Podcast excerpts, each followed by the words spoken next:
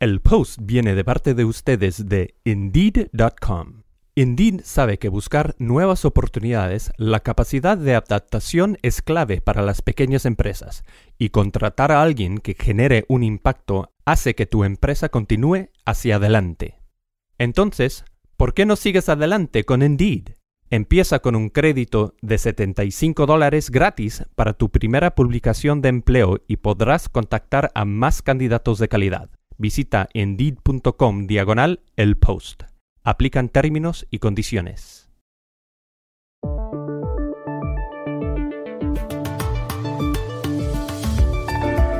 La comunidad latina en Estados Unidos ha sufrido especialmente por el coronavirus.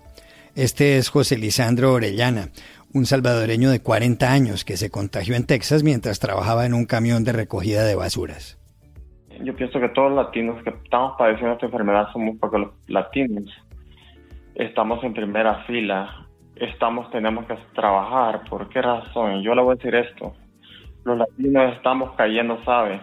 Porque el latino no, no tiene una long star, no está recibiendo una ayuda del gobierno. El latino, si se enferma, no tiene para pagar los biles, tiene que salir a trabajar. Hay muchos latinos que muy apenas están recuperando Arelis Hernández, una periodista de The Washington Post, lo entrevistó y acaba de publicar un reportaje sobre los hispanos en ese estado y en esta época. Hablamos con ella. Italia arroja resultados menos desalentadores que España, Francia y el Reino Unido en su lucha contra la pandemia. ¿Por qué? Desde Roma, el periodista Javier Brandoli nos da las claves. Las palabras escritas más antiguas del español aparecen en los márgenes de un libro anotado hace mil años por un monje de un monasterio en San Millán de la Cogolla, en La Rioja, en España. Les tenemos la historia. Fuimos hasta allá. Hola, bienvenidos a El Washington Post. Soy Juan Carlos Iragorri, desde Madrid. Soy Dori Toribio, desde Washington, D.C. Soy Jorge Espinosa, desde Bogotá. Es viernes 25 de septiembre y esto es todo lo que usted debería saber hoy.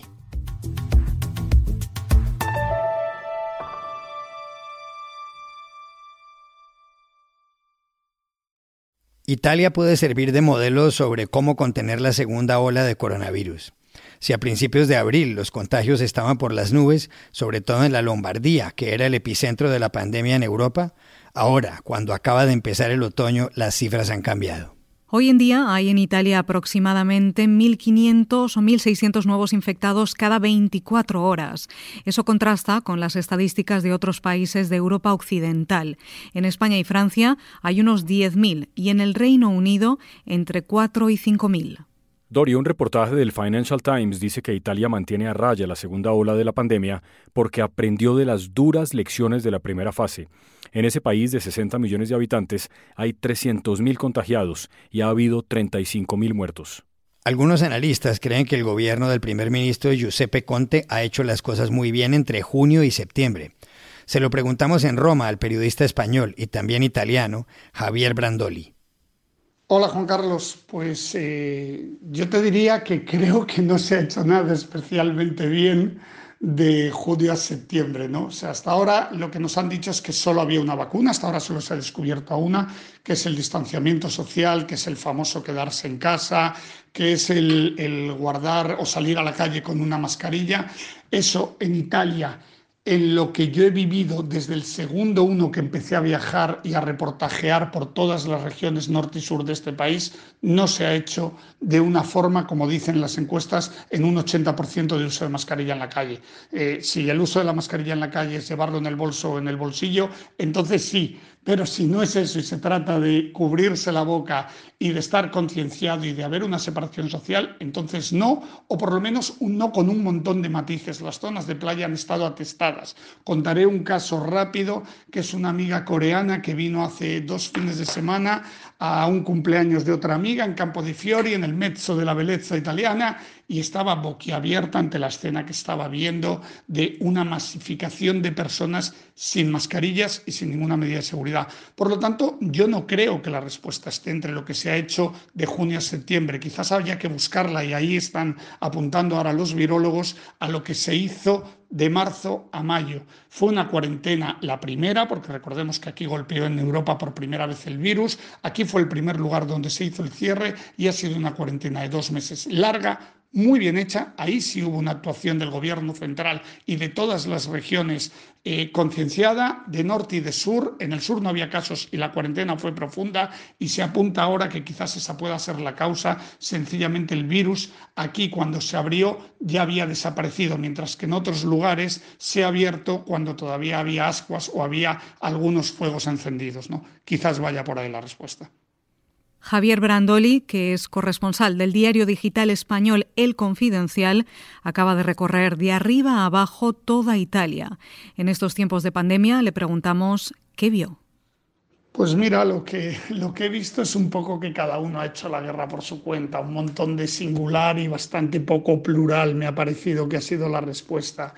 El, primer fin de semana que abrieron yo me subí a Venecia a hacer un reportaje de la Venecia fantasmagórica por el COVID y ya en el propio Vaporeto, en el barco, lo que encontrabas es que la zona donde la gente iba sentada se podía ocupar un asiento sí y uno no y había mucho espacio, lo que provocaba que en la parte de los que íbamos de pie íbamos completamente hacinados casi boca con boca. ¿no? Eh, te puedo poner otro ejemplo, por, por curioso, en Matera, en, en el sur, en Basilicata, en el museo, sonaba un y cada vez que sonaba el silbato, cada uno de los visitantes tenía que ocupar un puesto que había previamente dibujado en el suelo y marcado en el suelo para que hubiera distancia. Pero en la plaza del ayuntamiento esa misma noche había cientos de personas bebiendo en medio de una fiesta sin ningún tipo de, de medida.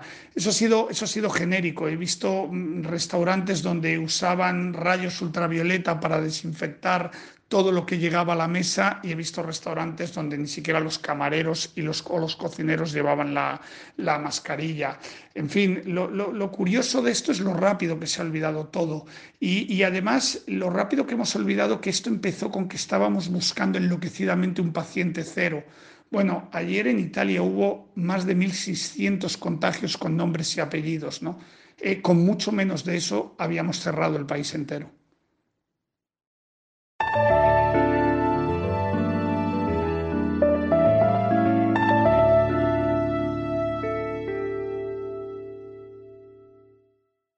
Más de 36.500 hispanos o latinos han muerto de coronavirus en Estados Unidos. El dato lo ha establecido este periódico, The Washington Post, al revisar las estadísticas del Centro de Control y Prevención de Enfermedades. Una de las comunidades hispanas más afectadas es la de Texas, el segundo estado más poblado del país, con 29 millones de habitantes. El primero es California. En Texas, el 40% de la gente es de origen hispano. Arelis Hernández, una periodista del Post, ha estado en la zona. Le preguntamos qué impacto en la comunidad latina está teniendo en estos momentos la enfermedad.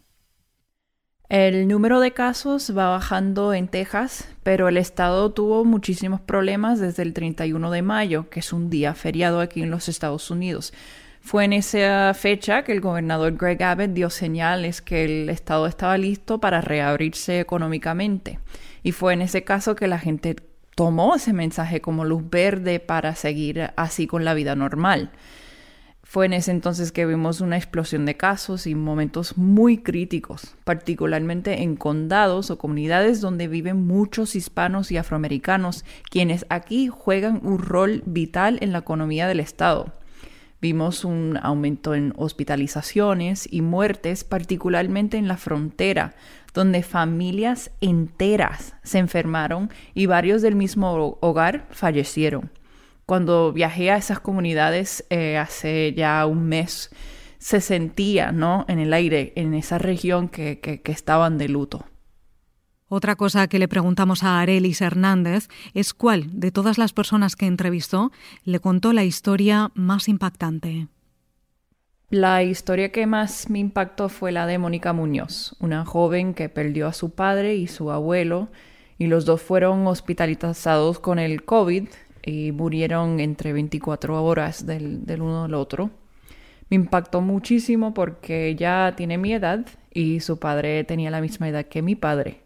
Entonces ella me estaba contando que su padre tenía muchísimos sueños pendientes y estaba a punto de realizar una de ellas, que era jubilarse y comprarse una casita en su amado México.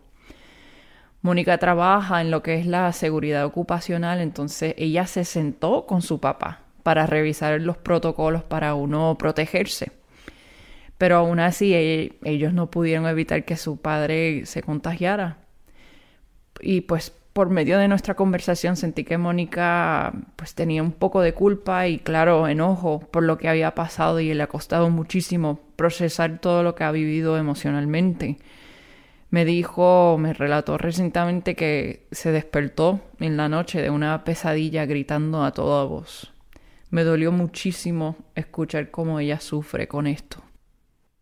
Este que sigue es justamente parte del testimonio de Mónica Muñoz. Se refiere a su papá, Dice que trabajó mucho y muy duro por sus familiares, para darles un techo, y que este era su año, que había dicho que dejaría de trabajar cuando terminara. He had worked so much um, and so hard to provide for my siblings, for my mom, to put a roof over our head, and just, just to see us succeed. And, and this was his year.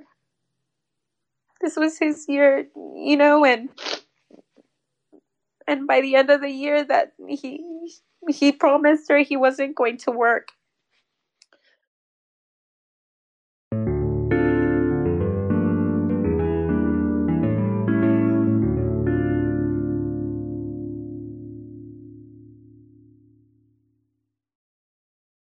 El post viene de parte de ustedes de Indeed.com. Indeed sabe que buscar nuevas oportunidades, la capacidad de adaptación es clave para las pequeñas empresas, y contratar a alguien que genere un impacto hace que tu empresa continúe hacia adelante. Entonces, ¿por qué no sigues adelante con Indeed? Empieza con un crédito de 75 dólares gratis para tu primera publicación de empleo y podrás contactar a más candidatos de calidad. Visita indeed.com diagonal el post aplican términos y condiciones. Las palabras más antiguas escritas en español o castellano, como quieran llamarlo, que es esta lengua en la que escribimos 500 millones de personas, la de Cervantes y Borges, Rubén Darío y García Márquez y también la de este podcast, fueron escritas hace 10 siglos en un monasterio de San Millán de la Cogolla, un pueblo de 250 habitantes en La Rioja, en el noreste de España. Esas palabras constan en los márgenes de la página de un libro en latín. Fueron escritas por un monje en el monasterio de Suso. Aún faltaban tres siglos para que Johannes Gutenberg inventara la imprenta en Mainz, en Alemania. En Suso no vive nadie, pero sí en el otro monasterio de San Millán, el de Yuso, en cuya biblioteca hay un libro del año 800 donde aparece escrita por primera vez la palabra Castilla. Hasta allá, hasta el monasterio de Yuso en San Millán de la Cogolla, se fue nuestro compañero Juan Carlos Iragorri. Lo recibió el padre prior Pedro Merino, que le contó la historia en la antiquísima biblioteca llena de incunables y que por temor a un incendio no tiene luz eléctrica.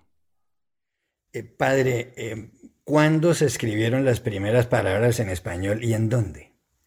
Las primeras palabras en lo que llamamos español fueron escritas en el siglo en el monasterio de Suso, o sea, monasterio de arriba, en La Rioja, San Millán de la Cogolla, un pueblo muy pequeñito, pero que ha pasado a la historia precisamente por ser patrimonio de la humanidad, el monasterio de Suso y el monasterio de Yuso, de arriba y de abajo. ¿Y en dónde aparecen esas palabras? Bueno, las glosas son unas palabras intercaladas normalmente entre líneas en un texto ya existente. Eh, aquí se trata de una obra, el libro en sí, el códice sobre el cual están escritas, es del siglo X. Un monje anónimo de origen castellano, pues está preparando algún sermón, alguna homilía, y a utilizar ese libro, que tiene sermones, vida de santos, de los padres del desierto, San Agustín, Cesario de Arles, pues a él le viene a la mente de repente una idea o así como una oración que constituyen 43 palabras que han pasado a la historia y las consideramos como el origen del castellano. Son como una oración en la cual el monje de alguna manera se coloca en relación con el Padre. De hecho, comienza así, con el ayutorio de nuestro dueño, con la ayuda de nuestro Señor, eh, que con el Padre y con el Hijo tiene el poder eh, por los siglos de los siglos. Y entonces, como enfervorizado, termina diciendo, concédanos, Dios poderoso, que en su presencia seamos felices. Amén. ¿Y cuáles eran esas 43 palabras que usted se las sabe de, memoria? Bueno, todas las palabras de memoria no me las, no me las sé, no las recito así de seguido. Con ayutorio de nuestro dueño, dueño Cristo, dueño Salvatore, que con el Padre con el Figlio ha el poder eh, por los séculos, per séculos de séculos, fácanos Deus omnipotens tal servicio fere que delante la sua face gaudioso llegamos. Amén. ¿Qué traduce eso? Usted tradujo un, pedazo hace un momento, pero eso qué traduciría más o menos. Con la ayuda de nuestro Señor, Dueño Cristo o Señor Cristo, Señor Salvador, que con el Padre tiene el poder y la gloria por los siglos de los siglos. Concédanos, Dios omnipotente, ser en su presencia tal servicio que seamos felices. Amén. ¿En dónde se encuentran hoy esas palabras?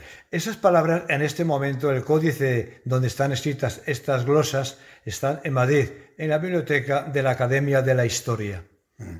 En esa época, en esta zona de La Rioja, que sería lo que después fue Castilla la Vieja, eh, ya se hablaba el, español, es decir, una especie de, latín mal hablado, de latín vulgar, por decirlo de alguna forma. Claro, la importancia está en entender el paso del original latino, que ya le resulta un poco difícil al pueblo, puesto que es el idioma, digamos, oficial de comunicación, pero al pueblo resulta un tanto harto difícil. Entonces ya en el contexto familiar ya comienza a hablarse un balbuceo de unas palabras que andando el tiempo pasarán a ser el castellano. ¿Qué es lo que eh, supone este paso del latín a las lenguas romances, español, francés, italiano? Pues que en un momento determinado se habla, pero en un momento determinado, que es lo que aquí consideramos en San Milán, se escribe. Por tanto, las glosas escritas en el siglo XI supone ese paso de lo que al principio era simplemente hablado en un contexto particular o privado en las familias, comienza a escribirse en un libro del siglo XI. Está establecido que las palabras más antiguas del español o el castellano escritas eh, aparecieron aquí, en este pueblo de San Millán de la Cogolla. ¿Hay alguna idea de en dónde empezó a hablarse el español? A hablarse. La referencia así eh, fijada oficialmente, no, porque efectivamente Ahora, en aquella época no es como ahora, en que ahora se registra el día, el momento, el lugar, los personajes que intervienen y se levanta acta. En aquel momento las cosas iban apareciendo de por sí, digamos, con una evolución normal. Y así como la gente comienza un día a utilizar una palabra porque le sale más fácil, por ejemplo, aquí el río Hoja, antiguamente decían Oga, pues entonces, y por suavizar dicen hoja, pues entonces así otras palabras, en lugar de eh, por los siglos, per secula, a eh, eh, os eclios de séculos.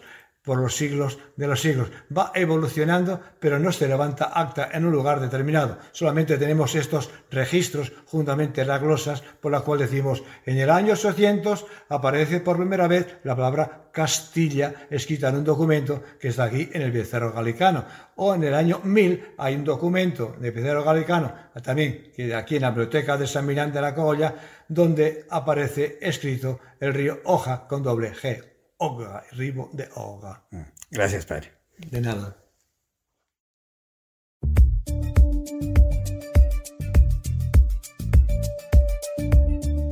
Y estas son otras cosas que usted también debería saber hoy. En Estados Unidos, el líder de la bancada en el Senado del Partido Republicano, Mitch McConnell, ha restado importancia a las declaraciones el miércoles del presidente Donald Trump. Ese día un periodista le preguntó a Trump si se compromete a una transición pacífica del poder en caso de que pierda las elecciones del 3 de noviembre.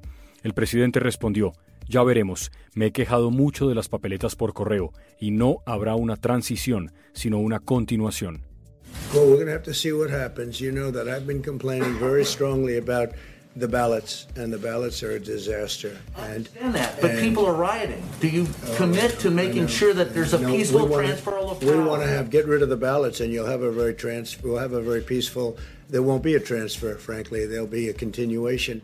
McConnell escribió en Twitter que habrá una transición ordenada el 20 de enero, como ha ocurrido cada cuatro años desde 1792. Volkswagen pagará 5 millones y medio de euros como compensación a antiguos empleados de sus fábricas en Brasil que sufrieron represalias durante la dictadura con la colaboración de la empresa. La identificación de los extrabajadores consta en una investigación oficial. Las averiguaciones señalan que Volkswagen informó al régimen militar en el poder entre 1964 y 1985 cuáles empleados que formaban parte de los sindicatos eran subversivos en potencia. Aquí en Colombia, la muerte este 24 de septiembre de una mujer transgénero de 38 años llamada Juliana Giraldo, cerca de Miranda, un pueblo del departamento del Cauca, en el suroccidente, ha causado un impacto profundo. Su pareja, Francisco Restrepo, conducía poco antes de las 9 de la mañana el automóvil en el que iban con unos amigos, cuando unos soldados aparecieron por sorpresa y le dispararon. Un tiro la mató. Restrepo se bajó conmocionado y grabó un video delante de los miembros del ejército. Les decía que no transportaba drogas ilícitas. No tenemos armas, no tenemos drogas, no tenemos nada. Este man me la mató. Dios mío, ayúdenme, por favor, ayúdenme. Ayúdenme a hacer viral este video. Ayúdenme, escucha, ayúdenme, venga. Mire, no llevamos armas, no llevamos nada. Me mataron a Juliana. Ese man me pegó un tiro en la cabeza, parce, mire. El presidente Iván Duque ordenó una investigación y manifestó su solidaridad hacia los familiares de la mujer. Y aquí termina el episodio de hoy de El Washington Post, El Guapo. Por favor, cuídense mucho. Y pueden suscribirse a nuestro podcast en nuestro sitio web, elwashingtonpost.com, seguirnos en nuestra cuenta de Twitter, arroba el post, y también nos encontrarán en Facebook, buscando el Post Podcast. Chao, hasta la próxima semana.